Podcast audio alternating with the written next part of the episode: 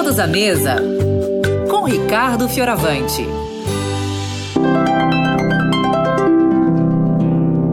Hoje eu quero ler com você um texto que eu estava vendo e está em 1 Coríntios, capítulo 6, verso 19.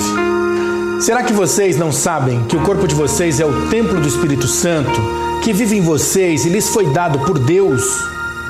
Vocês não pertencem a vocês mesmos, vocês pertencem a Deus.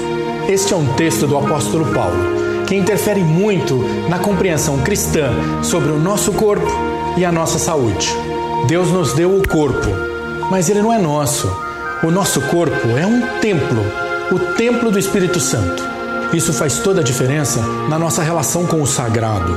O seu corpo é uma coisa sagrada. Muito provavelmente, o seu corpo será a única coisa sagrada que você poderá cuidar sozinho, sem interferência de ninguém. Cuide do seu corpo. Coma bem. Cuide do templo de Deus.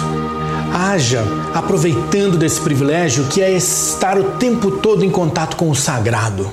E o Senhor, que é todo protetor, cuidará muito bem de você.